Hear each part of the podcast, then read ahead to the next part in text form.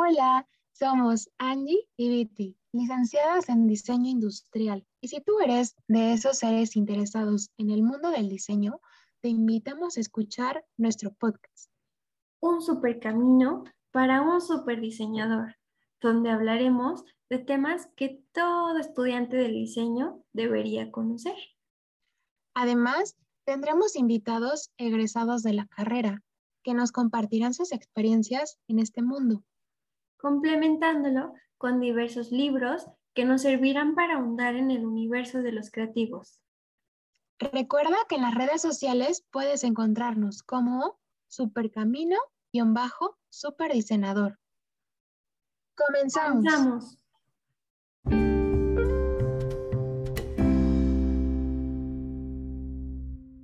Bienvenidos a nuestro segundo podcast. El día de hoy hablaremos sobre... ¿Qué hacer al graduarte? ¿Te lo has cuestionado más de una vez? En este episodio tendremos la participación de una invitada muy especial que nos hablará sobre los mitos y realidades a los que nos enfrentaremos al salir de la universidad. Nos referimos a Fátima Sandoval, diseñadora industrial que realizó sus estudios en el Tecnológico de Monterrey, Campus Puebla. En el mundo laboral, desarrolló uniformes para la milicia con textiles especiales que mejoran su rendimiento durante el uso. Posteriormente, trabajó en el área de desarrollo de Puma, colaborando en la reedición de calzado deportivo. Actualmente, labora como Apparel Developer en Copenhagen, Dinamarca. Bienvenida, Fátima. Es un gusto tenerte aquí. Hola, muchas gracias por haberme invitado. Estoy muy emocionada de estar aquí con ustedes. Espero poder resolver algunas de sus dudas. soy un poco nerviosa en lo que respecta a hablar en podcast, pero espero ayudarles en, su proyecto. Y cuéntanos, Fati, ¿qué tiempo tiene que te graduaste de la carrera de diseño industrial? pues yo me gradué ya hace casi seis años. Estudié en el Campus Puebla, en el Tecnológico de Monterrey, como ustedes, y me tomó, realmente terminé la carrera en cuatro años y medio creo que fue, pero por un problema del servicio social se me alargó cinco años y medio porque me tuve que ir un año a hacer prácticas profesionales. Posteriormente especializaste, es decir, ¿tienes algún posgrado o diplomado? Mira, la carrera em, ya tenía un trabajo, pues, eso fue algo muy bueno, y tuve la oportunidad de que ellos me ofrecieron pagarme ciertos cursos para especializarme más en lo que es el área textil.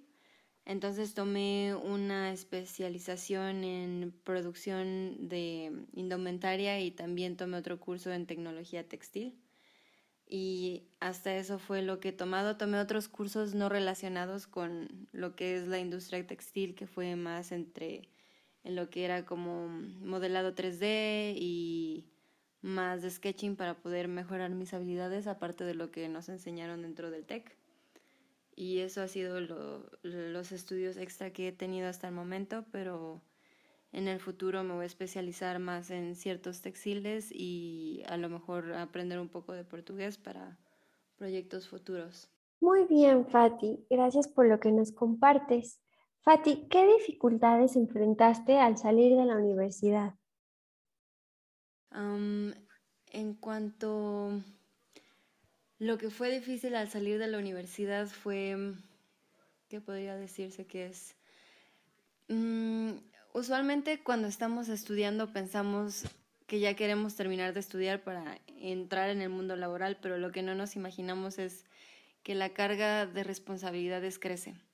Entonces, al final en la universidad es un proyecto personal porque quieres llegar a cierta calificación, pero ya que estás trabajando para una empresa, proyectos dependen de ti en cuanto a lanzamientos o que lo que el cliente haya pedido llegue en tiempo y en lo que ellos esperaban tener. Entonces, sí cambia mucho en ese tipo de, cosas. Oye, Fati, ¿y cómo le hiciste para enfrentar las dificultades a las que te enfrentaste?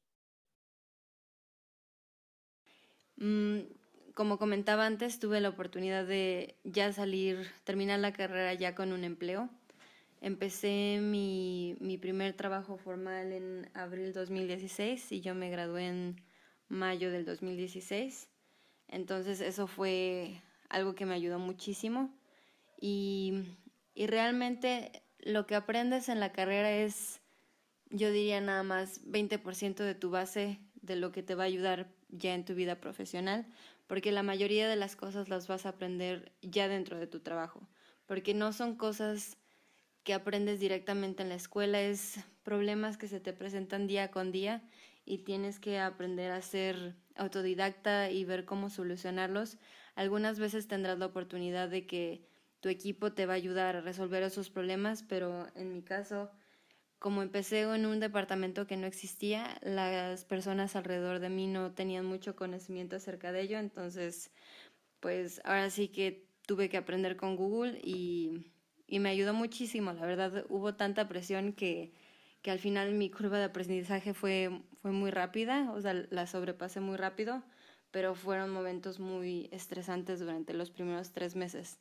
Pero yo creo que si hablas con cualquier otra persona te va a comentar que usualmente los primeros tres meses en un nuevo empleo suelen, suelen ser agobiantes porque sientes que a lo mejor no estás preparado para ello, pero es muy normal porque estás empezando un nuevo proyecto, entonces no, no hay razón por qué temerle este tipo de incertidumbre, porque como todo, hay un proceso de adaptación y va a llegar un momento en el que ya te sientas como pez en el agua, pero siempre va a haber algo que puedas aprender. Oye, y si tuvieran, si tuvieras la oportunidad de viajar al pasado y ver a Fati recién graduada, ¿qué consejo le darías? Yo le diría a mi Fátima anterior que le pusieran más atención a todas las clases que tenían que ver con software o con cosas de tecnología, porque la verdad en el mundo actual el tener estas habilidades para rendering o modelado 3D o CNC o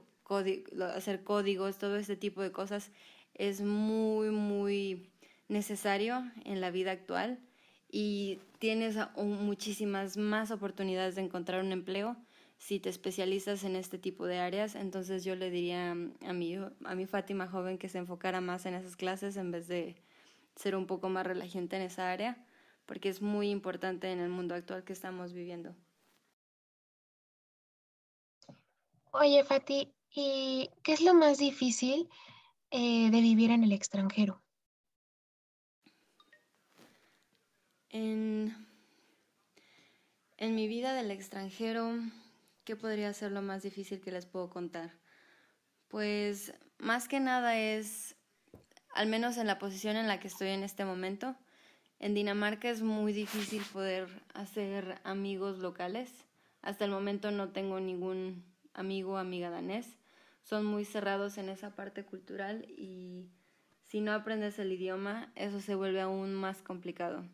Entonces, en, hasta el momento estoy en el proceso de aprender el idioma ya llevo, lamentablemente cuando empezó Corona detuve mi, mi educación en el danés. No lo he perdido porque afortunadamente tengo a la familia de mi pareja que son de Dinamarca, entonces tengo la oportunidad de practicar o al menos tener oído en cuanto al lenguaje. Pero realmente si tienes ganas de aprender, eh, la adaptación no es tan complicada. Simplemente es como dicen, a donde fueres, haz lo que vieres, entonces tienes que adaptarte a la sociedad y no tratar de hacer tus reglas, simplemente ser parte, aprender de cómo, cómo viven ellos. Claro que siempre puedes adoptar e integrar un poco de tu cultura, pero tienes que aprender que estás en un país diferente que no es México y tienes que seguir sus reglas. Pero aparte de eso, siento que no es tan complicado adaptarse a un nuevo estilo de vida. Pero pues si no, no, no, o sea, si, si ustedes tienen en sus planes empezar o buscar trabajos en el extranjero, que eso no los detenga porque realmente la parte difícil yo creo que es encontrar el empleo. Ya mudarse no, no es tan complicado porque siempre vas a encontrar una red de personas que están en la misma situación que tú y te pueden dar consejos o están pasando las mismas situaciones que tú estás pasando, tienen las mismas emociones entonces nunca hay que tener miedo a estar solo. Siempre vas a encontrar a alguien que, que va a entender la situación en la que te encuentras. Y laboralmente, ¿cuáles han sido tus mayores retos dentro y fuera del país? laboralmente. Bueno, ese es otro tema. hasta el momento, por ejemplo, ahorita estoy trabajando como visual merchandiser en Uniqlo y tuve la oportunidad de, después de que me dieron mi residencia, tardé tres meses en encontrar ese empleo, pero no estaría realmente relacionado con mi experiencia anterior en México y también en mi internship. Y honestamente fue muy difícil. Ahora ya les puedo platicar. conseguí un nuevo empleo, pero me tomó tres años por fin aterrizar un empleo en, en la industria como apparel developer, que es como desarrolladora de indumentaria que se relaciona más en cuanto a los procesos textiles, control de calidad, buscar nuevos proveedores y materiales para las prendas y estoy muy emocionada porque por fin pasó. Y sí, para este tipo de experiencias en el extranjero necesitas ser muy, muy perseverante, porque siempre vas a recibir muchos nos, pero en mi caso ya les puedo platicar, por fin recibí un, sí, me tomó pasar por seis entrevistas, pero al fin lo obtuve. Entonces estoy muy, muy feliz que este año, el siguiente año ya empezaré un, una nueva aventura. Pero sí tienes que ser muy, muy perseverante si, si, tú, si tu meta es encontrar un empleo en el extranjero, más si no hablas el idioma del país. Yo tuve suerte en este momento que la empresa todo se lleva a cabo en inglés, pero aún así mi meta es, al menos en tres años me gustaría ya ser capaz de tener conversaciones más avanzadas en danés.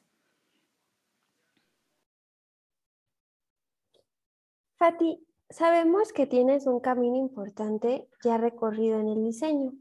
Quisiéramos pedirte que nos cuentes qué factores son los que en su momento consideraste para tomar cada decisión laboral que tú has elegido. Yo no consideraría que tengo un camino tan importante recorrido hasta el momento, pero estas oportunidades que te llegan a veces, al menos en mi caso, yo nunca, mm, o sea, cuando empecé la carrera nunca planeé que iba a terminar en la industria textil, pero por azares del destino conseguí el internship en Puma, que era más enfocado al desarrollo y tenía más que ver con materiales, lo que me empezó a guiar en esta, en esta área. Y ya de ahí, cuando terminé mi internship, tuve la oportunidad con esta empresa en México de desarrollar los uniformes militares. Y eso me abrió mi panorama muchísimo, porque una cosa es los materiales que vas a encontrar en fast fashion, que es ropa barata, que la mayoría son plásticos, a ya irte a un producto más especializado que realmente yo no lo considero fashion. En el, en el caso de los uniformes lo veo más como un diseño de producto porque al final estás generando algo que puede salvar la vida de alguien, tienes que enfocarte en dónde vas a poner ciertos bolsillos, la razón de ello, qué tipo de materiales vas a utilizar, qué textiles van a estar en contacto con la piel, por qué los estás utilizando, qué, puede dar mayor durabilidad al uniforme, cuáles son las áreas de mayor desgaste. Entonces, ves cómo un producto puede ser creado de manera diferente, aunque siga siendo un producto textil que alguien va a utilizar. Y mm, en las decisiones que he tomado en cuanto a lo que quiero trabajar, yo creo que se basó en estas primeras dos experiencias laborales. Eso me mostró que quería estar dentro de la industria textil, pero siempre tuve esta preocupación que no sé si ustedes lo saben, la, la industria de la moda, industria textil, es una de las que contaminan más en el mundo. No la que contamina la mayor parte, pero sí, sí es algo muy importante. Entonces, por ejemplo, después de trabajar en Uniqlo, a pesar de que no es tan fast fashion como Inditex o HM Group o todo este tipo de marcas, aún así estar tan cerca de ver las cantidades de órdenes que se ponen en, en fábricas en Asia es es impresionante y siempre tuve esta pequeña culpa dentro de mí de saber lo, el daño que la industria le está causando al planeta en estos momentos, pero seguir siendo parte de ello. Fue por eso que tomé la decisión de cambiar de trabajo y en la nueva empresa que voy a trabajar em, es muy sustentable. todos los materiales son naturales y no hay stock de nada. Todo está hecho, ¿cómo se podría explicar? tú como cliente tienes ciertas medidas y la ropa se va a hacer exactamente a tu medida. Entonces, tarda, el proceso tarda un poco más porque se va a hacer un, por ejemplo, una playera a tu medida perfecta, lo que quiere decir que no tienen nada en, en warehouse o, o, tienen o piden materiales extra, todo, todo está planeado para, para cubrir ciertas necesidades. Entonces, en lo que me quiero enfocar más en el futuro es seguir desarrollando indumentaria, pero de una manera, manera sustentable, sostenible, que sea producida en, en fábricas locales, que no, no necesite tanta transportación y, y, que sea posible ver, o sea, la trazabilidad del producto, que pueda ser reciclado, que, que sea durable para que no, no, sea, no sea algo desechable que compres y después tengas que reemplazar en seis meses. Oye, y ya con la experiencia que tienes trabajando, ¿cambiarías algo o habrías tomado otra decisión? Aún así, no creo que cambiaría las decisiones que he tomado en mi vida profesional hasta el momento. Creo que sí me gusta mucho a dónde me estoy encaminando. Y hay muchas oportunidades porque al final, digo, siempre vamos a necesitar la ropa, pero tenemos que transformar la forma en lo que vemos y no pensar solo en lo que está de moda, simplemente lo que es funcional, porque algunas veces realmente lo que necesitamos a lo mejor son tres pares de pantalones, cuatro camisetas y ya no necesitas más, o sea, no, no necesitas diez camisetas en diferentes prints florales y cada vestido en cada mes y que cada año cambia la, moda, no, necesitamos ropa básica que dure que, cumpla su función. Entonces, es lo que me quiero enfocar porque creo que hay mucho, mucha capacidad de, de cambiar es el fast fashion. Eso ya debería de terminar y tenemos oportunidad de utilizar materiales naturales, colores naturales y esto podría cambiar mucho el futuro del planeta. Eh, Fati, ¿qué es lo que más te gusta del diseño? Lo que más me gusta del diseño, no sé cómo podría explicarlo, es el hecho de que puedes dar soluciones funcionales, pero a la vez estéticas. Porque, como dicen, el amor entra por los ojos. Si algo te convence visualmente, te va a traer más a intentar o darle o a probarlo. Entonces, me gusta mucho cómo se puede guiar al consumidor por medio de imágenes atractivas. Por ejemplo, en mi caso me gusta mucho, a pesar de que no, no me enfoqué en esa área para mi, mi, futuro laboral, me gusta mucho el diseño de interiores, me gusta, me gusta mucho la decoración. Entonces, podría decir realmente que lo que me gusta más del diseño es cómo poniendo piezas en distintos lugares puedes causar una experiencia completamente diferente. Muy bien, Fati. oye, ¿y qué área o áreas son las que más te interesan? Como te mencionaba, me gusta mucho el diseño de interiores, también me gusta mucho la ilustración y no sé, en Dinamarca me empezó a crecer mucho el amor por la gastronomía y lo que es los postres, porque al final son tantos colores e ingredientes que puedes hacer diseños muy atractivos, pero no es simplemente algo que se vea bonito, sino lo que más me gusta es algo que es que te atrae visualmente, pero que el sabor también te, te genere una experiencia aún más grande. Entonces, mm, por ejemplo, mi hobby personal en cuanto a diseño sería la repostería. Me encanta cocinar y más que nada postres. Entonces, si mi futuro, en mis planes futuros me gustaría muchísimo tomar un curso de, ¿cómo se dice? De pastries en Dinamarca son muy conocidos por los pastries, entonces me gustaría mucho enfocarme en eso, pero solo como un, eh, un, un proyecto personal, no como algo laboral. Quiero, quiero disfrutarlo, no quiero que se, se convierta en, en un trabajo. Oye, Fati, ¿y ya tienes planes para los siguientes años? En cuanto a mis planes futuros, es muy difícil para mí decirlo. Como te comento, voy a empezar un nuevo empleo, entonces realmente mi plan futuro sería aprender más de esta nueva empresa y ver cómo se puede mejorar el producto, cómo se pueden bajar los costos, cómo se puede mejorar la experiencia que va a tener el cliente cuando recibe su prenda. Entonces, realmente mi plan futuro en el momento es aprender cómo se trabaja en una empresa textil danesa y de manera sostenible. Entonces, sí, esa sería mi nueva aventura para los futuros, futuros años. Ya veremos cómo me va en eso. Eh, y como diseñadora, ¿cuál es tu meta?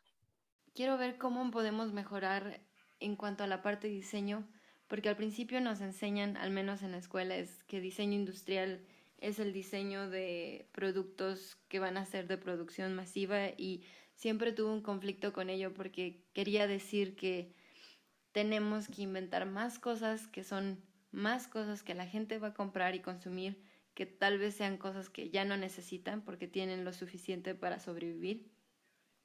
Pero es más que nada eso, sería cambiar la mentalidad de nosotros como diseñadores y de los consumidores que cuando estamos comprando o diseñando algo tenemos que tener en cuenta todo lo que nos rodea, desde los recursos que tenemos en nuestro país o en el lugar en donde estemos viviendo, por qué lo estás diseñando, es solo por el dinero o realmente vas a solucionar algún problema. Entonces hay que empezar en, todas estas cosas antes de emprender o, o generar una nueva idea. Hay que pensar cuáles van a ser los factores que van a cambiar, estás mejorando a alguien o quién va a estar envuelto en este proyecto. Oye, Fati, como nos mencionaste anteriormente sobre tu gusto por la repostería, ¿has pensado en dejar el diseño y dedicarte a otra disciplina? Hasta el momento no he pensado en dejar el diseño, la verdad me gusta mucho la parte creativa de, del diseño, así como la funcional me gusta crear cosas estéticamente funcionales, entonces no creo dejarlo pronto, pero como te comentaba, o sea, lo que es la gastronomía sí me da un cosquillitas, pero me gustaría desarrollarlo aún más para por fin aventarme a emprender con algo relacionado a ello.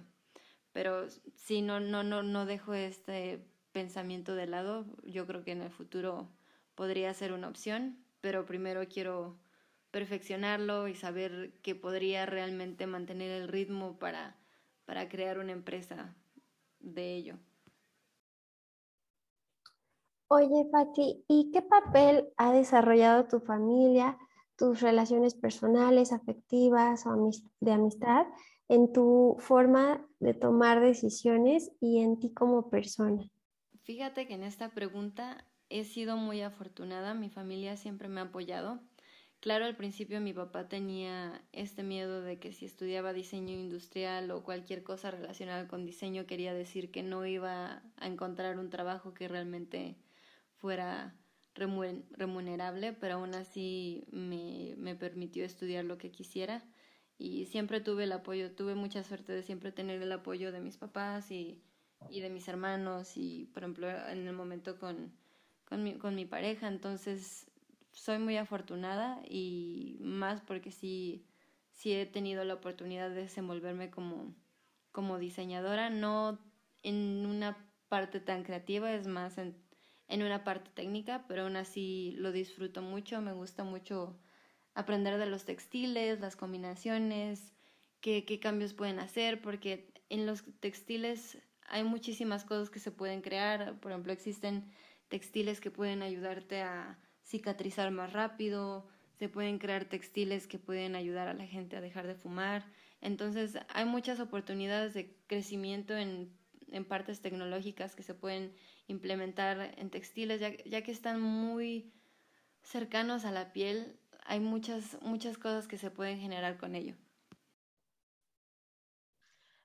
Cuál es tu perspectiva del crecimiento que puede tener un diseñador en México? En cuanto al diseño en México, es algo muy complicado hasta el momento, yo creo, porque aún no se aprecia este tipo de trabajos en México. Los salarios son muy bajos, o al menos cuando yo empecé a trabajar el salario era muy bajo. Entonces yo creo que tenemos que educar al resto de, la población de la importancia de ello y los cambios que puede generar en las vidas de las personas, porque al final en el ambiente que te envuelves es el cómo te vas a sentir durante el día entero. Es, es lo mismo, no sé, si estuvieras trabajando en un escritorio que está rodeado de puro desorden, al final tu mente se cansa de la misma manera ya que se tiene que distraer viendo todas las cosas que están desorganizadas, que no están en su lugar y al contrario, si estás trabajando en un, en un área que te, ¿cómo se diría? Te, te complace visualmente, te sientes más relajado y te enfocas simplemente en lo que tienes que hacer durante el trabajo. Entonces sería, es un trabajo que va a tardar mucho tiempo, pero yo creo que vamos a llegar en eso, a eso, pero hay que, hay que educar a, los, las personas que no son diseñadores en, en las mejoras que puede traer el diseño a sus vidas en cuanto a un nivel más introspectivo de, de sensaciones y emociones. Eh, claro, ¿y qué diferencias laborales has notado en los trabajos que has tenido en el extranjero frente a los que tuviste en México? Y regresando a lo mismo de apreciar el diseño y las diferencias que hay entre México y el extranjero, no es tanto relacionado al diseño, simplemente es una educación laboral y las reglas son diferentes. Por ejemplo, cuando trabajaba en México, mi semana laboral eran tenía que trabajar, déjame ver, eran 48 horas semanales, lo que quiere decir que es una jornada larga, se podría decir, y ahora en Dinamarca mis semanas son 37 horas laborales, entonces es un cambio de más de 10 horas. Y también, no sé, se enfocan más en, en cultivar la salud mental, que las personas no estén estresadas, que el área de trabajo sea, o sea, que sea, mm, no sé cómo lo puedo explicar. Intentan que seas feliz en tu trabajo, básicamente. Y en México, algunas empresas sí se preocupan por sus empleados, pero hay otras que solo se, eh, preocupan en lo que pueden sacar de ellos y no en mejorar su vida dentro de la empresa, simplemente en explotar. Entonces siento que a México aún le falta mucho para desarrollarse en, en lo que es la vida laboral, porque con los, salarios que dan y con las expectativas que tienen, hay un final que, no sé, terminas desgastando a la persona de cierto modo que la creatividad se acaba. O sea, están tan agotados que es muy difícil ser, mantenerte como un ser creativo. Entonces, la mayor diferencia, pero te, te, lo menciono, no es solo en el diseño, es en general, la cultura laboral es completamente diferente, seas ingeniero, diseñador o cualquier profesión que tengas. Se le pone mucho cuidado a la salud mental y a la salud física de los empleados, al menos en Dinamarca. Finalmente, Fati, te agradecemos todo lo que nos has compartido y quisiéramos comentarte que tenemos una sesión, sección, perdón, eh, donde le pedimos a nuestros invitados que le den un consejo a nuestro público para aportarles más valor y un pedacito de ti. Y en eso, gran parte de nuestra audiencia son chicos y chicas que están por graduarse de la carrera de diseño industrial y de otras muchas. Entonces, Fati, ¿tú qué consejo les darías?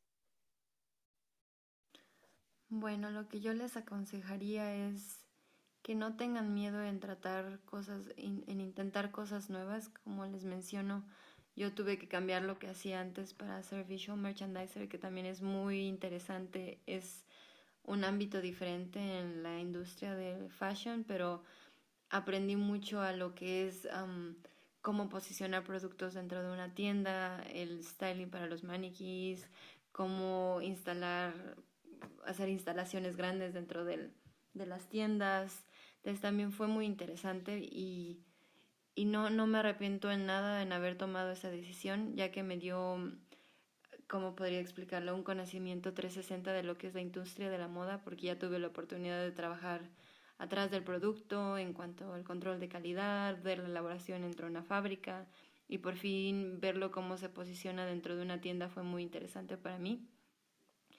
Y el hecho de tener la posibilidad de haber tenido estas experiencias laborales en el extranjero y tener la oportunidad de trabajar. Y la oportunidad de trabajar con gente de distintas partes del mundo te, te abre las puertas y te da un aprendizaje muchísimo mayor porque aprendes a hablar con gente de diferentes culturas y en este caso en Uniqlo que fue la cultura japonesa aprendes a tener muchísima estructura, demasiada estructura que también tiene sus partes positivas y negativas, pero cuando tienes un trabajo es mejor enfocarte en lo positivo, en lo que estás aprendiendo, los, las ventajas que estás teniendo, en vez de enfocarte en lo negativo, porque eso solo va a ser tu trabajo más tedioso y tus horas de trabajo más largas. Entonces, siempre puedes hacer, no tengas miedo también de hacer amigos dentro de tu trabajo, porque al final es la gente con la que pasas más tiempo durante la semana, entonces si estás contentos con ellos, tu trabajo va a ser muchísimo más fácil porque estás a gusto con las personas que te rodean. Entonces mi mayor consejo sería no tengan miedo en aventarse en cuanto a su vida laboral y su vida personal. Lo peor que les puede pasar es que les digan no, pero pueden seguir intentando y van a encontrar una oportunidad y para los futuros diseñadores industriales que están a punto de graduarse, yo les recomiendo que hagan una introspección y vean realmente qué es lo que les gusta, cómo se ven en el futuro, para así saber a dónde quieren aplicar en cuanto a su vida laboral. Porque yo sé que en el momento se quieren graduar y quieren encontrar un trabajo luego, luego, pero es muy importante que sepan si realmente a lo que van a ir es lo que les gusta, porque una vez que empiezas en cierto trabajo, esa va a ser tu experiencia y para el siguiente trabajo vas a tener que buscar algo parecido o empezar desde cero una nueva área del diseño. Entonces eh, sería muy importante que ya tengan esta introspección de qué más o menos sería lo que les gustaría, si es diseño gráfico, pues empiecen a buscar desde diseño gráfico, si es más diseño de producto, váyanse a vacantes que estén más relacionadas a ellos y si no se sienten aún seguros no hay ningún problema, siempre pueden tomar cursos extra o hablar con sus profesores, no hay ningún problema, pero no, como mencioné antes, no tengan miedo, pero sí estén preparados para todo. Fati, muchísimas gracias por todas las experiencias y el conocimiento que nos compartiste. Nuestra audiencia se lleva mucho en qué pensar y nosotras también. Espero que les haya gustado esta conversación. Y si tienen dudas o cualquier cosa, me pueden, me pueden contactar. Yo creo que las chicas les pondrán más información de, de mí, de redes sociales o email. No tengan miedo, yo puedo solucionar cualquier duda. Y pues chicas, muchas gracias por invitarme. Espero que el contenido haya sido lo suficientemente bueno y pues espero que nos podamos ver en persona pronto. Pues muchas gracias a todos los que nos escucharon. Somos Angie y Viti y nos vemos en el siguiente episodio de Un super camino para un super diseñador. bye. bye.